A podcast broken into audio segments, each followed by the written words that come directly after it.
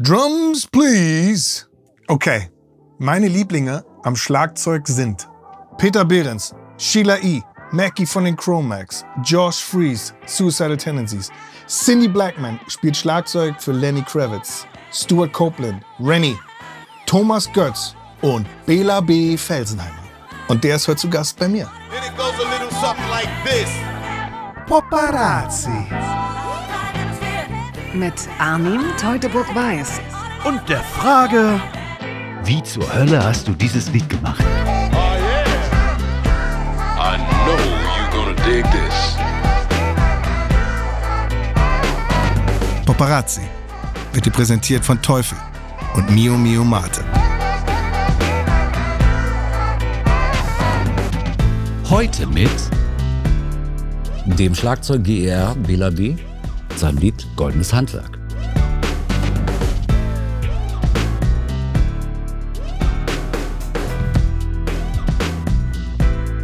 Hey! Ja, das ist doch schick hier. Ey, schön, dass du da bist, wie geil. Schön, dass ich hier rein kann. Wie geht's? Gut, ja. gut. Also eins meiner Lieblingslieder der Ärzte überhaupt. Mhm. Was hast du geschrieben? Das, ja, das war ein goldenes Handwerk.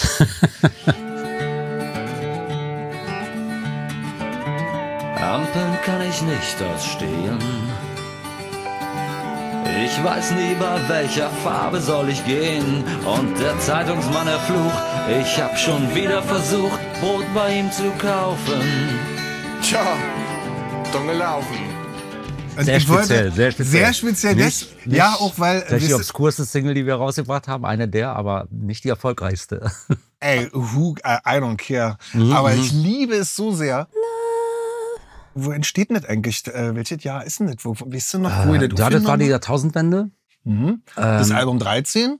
Das war, dann war es 99, genau. Genau, also, wir, äh, wir waren nämlich, genau. diese, ist die Tour, wo die Beatsteaks auf Vorband sein durften. Ah ja, okay, klar. Ja, ja, ja, ja dann war es 99. Das war nicht auf der 2002er Platte, das war auf der 99er äh, Platte. Ja. Äh, ähm, 13 und ähm, na, das ging es gibt so verschiedene Geschichten. Also zu dem Song natürlich auch, zu der Art, wie die Ärzte Songs schreiben und was sie machen. Das ist halt ein, zum einen ist es halt eine, eine, eine Ego-Show, so ein bisschen, ausgehend von unserem Vielschreiber und, und äh, äh, Gitarristen Farin Urlaub, der halt alleine zu Hause sitzt und versucht eigentlich quasi schon die fertige Platte zu produzieren. Also seine Songs sind immer schon so ausproduziert, dass wir sie eigentlich nur noch nachspielen müssen. Und zwar genauso, wie die Demo ist. Das hatte da tatsächlich ähm, bei der 13 seinen Höhepunkt erreicht, diese Perfektionswut von ihm. Krass. Äh, ähm, okay, also wenn Jan, wenn Jan ein voll produziertes Demo bringt, sitzt ja. du äh, mit dem goldenen Handwerk mit einer Akustikgitarre und dem Text, spielst du ihm das als. Nee, ich hatte auch ein Demo gemacht. Du hast auch ein Demo Ich hatte ein Demo gemacht. Ja, klar. Aber ich hatte, die waren natürlich nicht so perfekt. Klar, mhm. weil ich auch nicht so ein guter Gitarrist bin, reicht mhm. aber. Ähm, meistens ist es so, dass er vorbeikam und hat dann wir saßen dann rum und haben uns unterhalten. Ich habe ihm was vorgespielt und er haben, haben was dazu gesagt und so. Und manchmal spielt er mir was vor und ist dabei, aber gerne auch lässt er die Sachen einfach da. Mhm. Und so. Und so haben wir das dann ähm, bei der 13 auch gemacht. Ähm, der Graf ist auf der 13, ja. ich auch. Ne? Das ja. war zum Beispiel, den hat er, den habe ich ihm mitgegeben. Aber der, der äh, Goldenes Handwerk haben wir hab ich ihm vorgespielt. Mhm. Und da ist er umgefallen. Das er halt so lustig. Ja. Da ist er umgefallen vor Lachen die Grundidee war halt äh, also einfach Musikerwitze. Also wir machen uns ja eh immer über uns selbst lustig und so. Und irgendwann war der Höhepunkt erreicht an Schlagzeugerwitzen. Alle Schlagzeugerwitze sind irgendwann mit der Popularität von Dave Cole rausgekramt worden, weil das war der erste Schlagzeuger, der so viel Aufmerksamkeit bekam, außer mhm. vielleicht Phil Collins. Und ähm, der dann nicht durch besondere Ernsthaftigkeit versucht hat, äh, mhm. darüber hinwegzutäuschen, dass er Schlagzeuger ist. Weil ja. er hat er auch nicht nötig gehabt ähm, war zu dem Zeitpunkt ja schon lebende Legende und dann ähm, tauchten diese ganzen Gags auf und ich hatte äh, diese Idee, dass Schlagzeuger halt wirklich äh, einfach immer das letzte Rad am Wagen sind oder ja. was, was einer der was ist der letzte Satz, den Schlagzeuger in einer Band sagt? Jetzt früher immer einen meiner Songs aus. Ja. Das waren so Sachen. Und Traurige daran ist, dass das teilweise ja auch ähm, ganz oft auch zutrifft. So. Also mhm. meine Erfahrung über die Jahre war, je größer die Fresse von dem Schlagzeuger, Aha. desto weniger konntest du von ihm erwarten. Ich, ich kenne es ja nicht so. Vielleicht ist es auch was aus so einer mhm. bestimmten Zeit Rockbands, so dass mhm. sozusagen, dass das so, so die Beastie Boys, da hat dann der eine hat er plötzlich Schlagzeug gespielt und, und äh, weiß ich nicht, hier, Topper Hedden, The Clash und so und schreibt äh, Rock the Cashbar und so. Also das, Ja, ja, ich ja. hatte das ja nicht so. Ich fand aber auch, also für mich waren, ich bin eigentlich, der Grund, warum ich in einer Rockband spiele, ist, weil ich eigentlich Schlagzeuger werden wollte. Nee. Ich fand, das war, ja, das war mein, ich, ich habe das so verehrt. Ich habe immer auf allem rumgetrommelt, nur der Fleiß fehlte. Weil ich Schlagzeuger bin. Wenn ich ein Demo mache, brauche ich erstmal einen Rhythmus, Ja, ja. um, irgendwie, wo, wo jetzt denn eigentlich lang und so. Und ich mag manchmal Bands nur, weil ich den Drama liebe. Und wenn der, wenn der Drama mich nicht anspricht, hat manchmal die Band und die Songs ja, kein, ja, ja keine Chance. Ah, okay. Also, okay. Ja, ja, klar. Also ich bin so Also, Dram. Vielleicht ist das, weil ich so ein Hip-Hop-Kind bin. Vielleicht kommt es daher. Ja, ganz nicht. bestimmt. Und das hat auch definitiv nochmal dem Schlagzeug einen anderen Fokus gegeben. Mhm. Und so. Also so hat ja sowieso fast jede Musikrichtung ihre, äh, ihre Schlagzeuger oder Ja. ihre, ihre äh, ähm, ähm, den Fokus auf Schlagzeug. Weißt du, Heavy Metal, ja klar, irgendwie. Mhm. Total. Weißt du, wer war der krasseste Drummer jetzt so, weißt du, wer konnte da die krassesten Sachen machen und so. Voll. Dann hast du ja auch gleich ins Lied eingebaut. Weil ich Schlagzeuger bin. Ja, okay, aber das hat, okay, das, kann, das, das Geheimnis lüften, wer es nicht gehört hat, das war ein Drumcomputer. Aber natürlich ein Drumcomputer frei gespielt. Also auf dem Drumcomputer einfach rumgehackt. Und also das ist halt der Humor der Ärzte. Also wenn, dann klar, da gibt es da ein Solo, aber das wird halt auf dem Drumcomputer gespielt. Hast du das eigentlich immer, also hast du auf einer Gitarre und der Demo, war das immer schon dieser, ich mach so einen Country-Song? Mich hatte damals auch an Ween erinnert. Kennst Mhm. Ja, du Ween? ja, Na natürlich, klar, die Country-Platte, ja, ja. Und diese, da ich so, oh, wie geil sind die? Und die haben dann auch immer so einen geilen Humor gehabt. Ja, ja, genau. Und was ich total toll fand, auch an der 13, an dieser Platte, Mhm. wie gesagt, ihr habt ja schon immer, wusste man ja nicht, was einen eigentlich erwartet. Jetzt haben sie da so ein Schnelllied und dann kommt so ein Chanson und dann Genau. kommt wieder dit und so. Ja, genau. Und da habt ihr das eigentlich auf die, auf die Spitze getrieben, weil die Musik ist überhaupt nicht gaggig. Das ist so geil gemacht. Also diese Pedals, die Gitarre und so. Ja, ja. Und, so. und du hattest immer so eine Art Country-Song schon Ja, ja. vor. Ähm, da gibt's folgende Geschichte. Also ich hatte das als Country-Song äh, konzipiert, hatte das so Tempo und alles so festgelegt. Ähm, und dann haben wir gesagt, okay, ich möchte, dass da Pedal-Stil drauf ist. Und ich kenne so einen der besten Pedal-Steel-Spieler äh, äh, der Welt eigentlich. Der kommt aus Hannover. Äh, und der, ähm, der spielt auch in Amerika teilweise für Leute.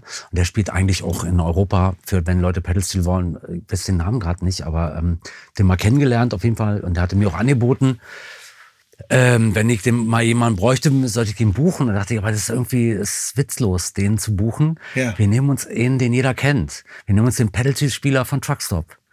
Und dann haben wir den, äh, den eingeladen. Cool. Dann haben wir Kontakt aufgenommen zu Truckstop und die waren erstaunlich offen. Wir haben in Hamburg aufgenommen, damals im Gaga-Studio. Also da gab's die Connection auch zu Truckstop. Ähm, die hatten zwar ein eigenes Studio, aber ähm, dann hat der gesagt, klar, macht er, kommt vorbei. Ähm, kam er so komplett mit Cowboyhut und so. Klingt so der kam mit Cowboy. Ja, ja, ja. Es klingt so und der spielt, der spielt, der spielt grandios, Ja. sagt aber, bevor ich hier spiele und Geld von euch kassiere, ich sage euch schon, dass bei, bei Truckstop spielt immer ein Ami. Immer der Beste aus Amiland, den buchen wir. Also das muss, da ist der Perfektionsdrang so groß. Ich spiele nur live.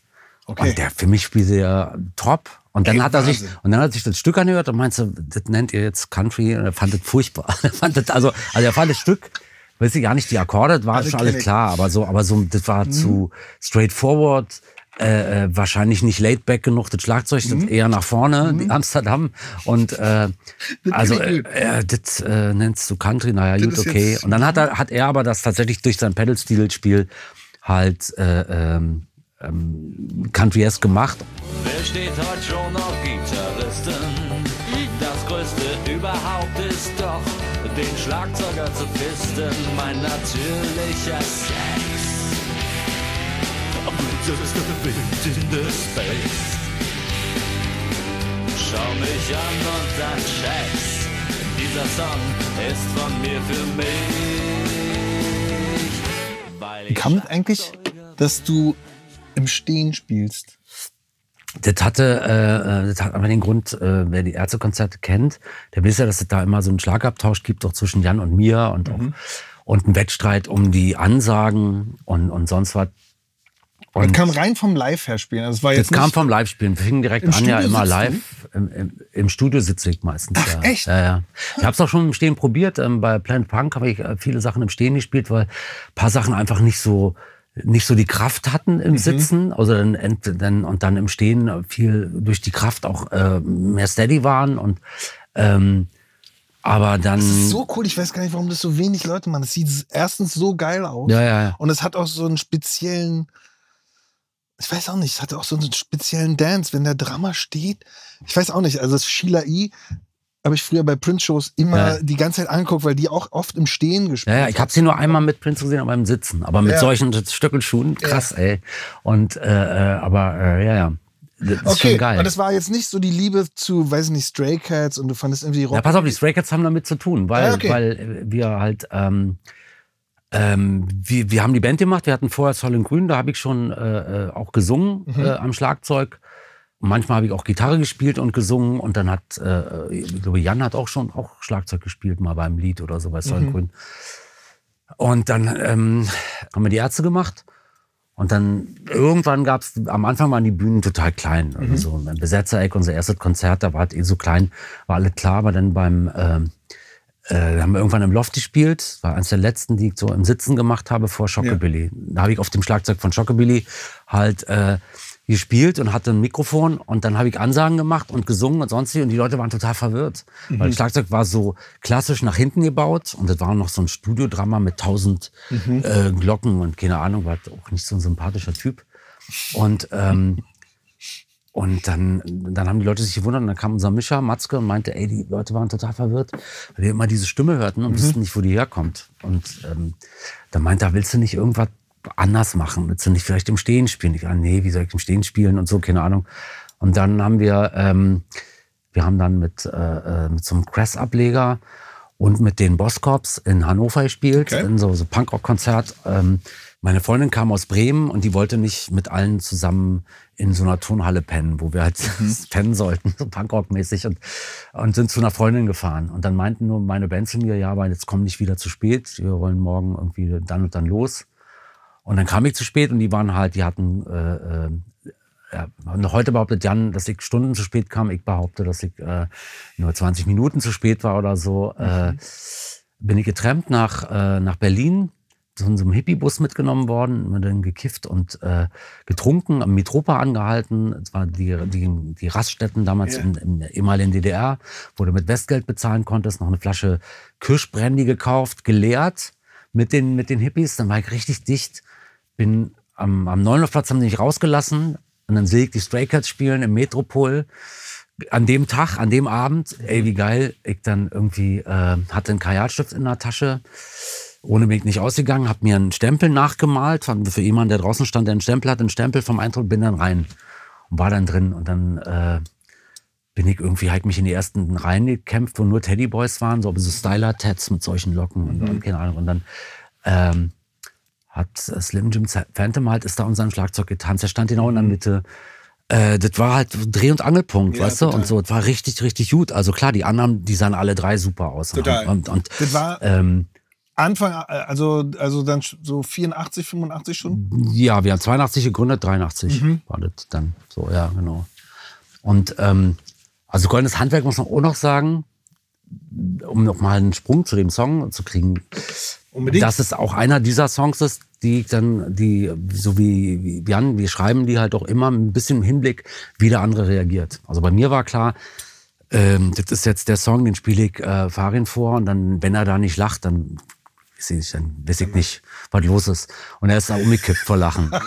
Weil ich Schlagzeuger bin. Gab es eigentlich ein, bevor du in einer Band gespielt hast, Hm. ein Vorbild für dich? Also gab es jemanden, so, so, Drama? ja? Naja, ich wollte schon als Kind dann irgendwie, fand ich Schlagzeuger gut. In dem Moment, wo ich Rockmusik gehört habe, war ähm, klar, also meine erste Single war Ballroom Blitz, war Mick Tucker. Dann kam natürlich äh, äh, Peter Chris von Kiss, weil dann habe ich Kiss entdeckt und das war für mich dann alles. Und weil ich Schlagzeug immer das beste Instrument fand, habe ich dann auf Kissen, meine Mutter hat mir Sticks geschenkt und hat mir dann so ein, so ein Notenheft geschenkt mit Gene Krupa drauf vorne. Und ich konnte ja keine Schlagzeugnoten. Was wollte ich denn damit? Und dann habe ich ja das Heft halt mir angeguckt und ah, der sieht geil aus und habe dann zu Kiss auf Kissen gespielt.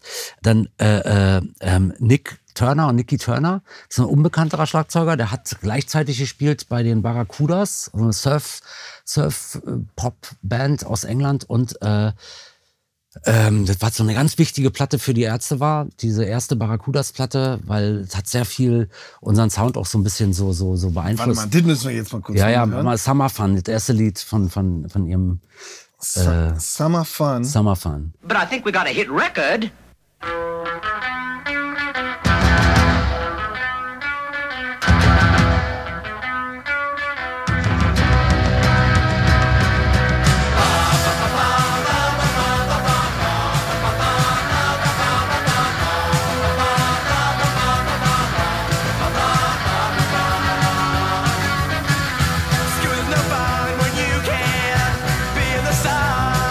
Ja der Hammer.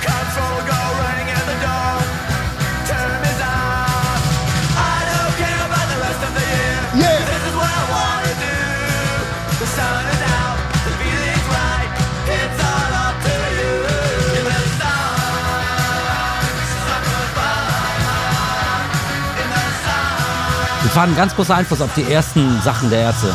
Die Barracudas. Man hört total, dass das voll auf euch abgefärbt hat.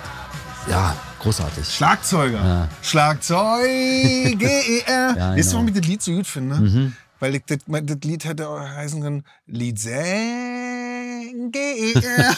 ich kann den Text, deswegen Ja. finde ich, das wollte ich nochmal zum goldenen Handwerk sagen. Mhm. Den, den Typen, den du da beschreibst, Ja. das bin ich in meiner Band. Ja, ja, gut. Ernst jetzt, oder? Ja, ja voll. Geil. Armband kann ich nicht ausstehen. Ja. Mach mich für die Band krumm. Bin ein einfaches Gemüt. Bei Gehirnfragen muss ich passen. Bela, vielen Dank für das tolle Lied. Und danke, dass du da Ja, warst. sehr gerne. I love you. Schlagzeug.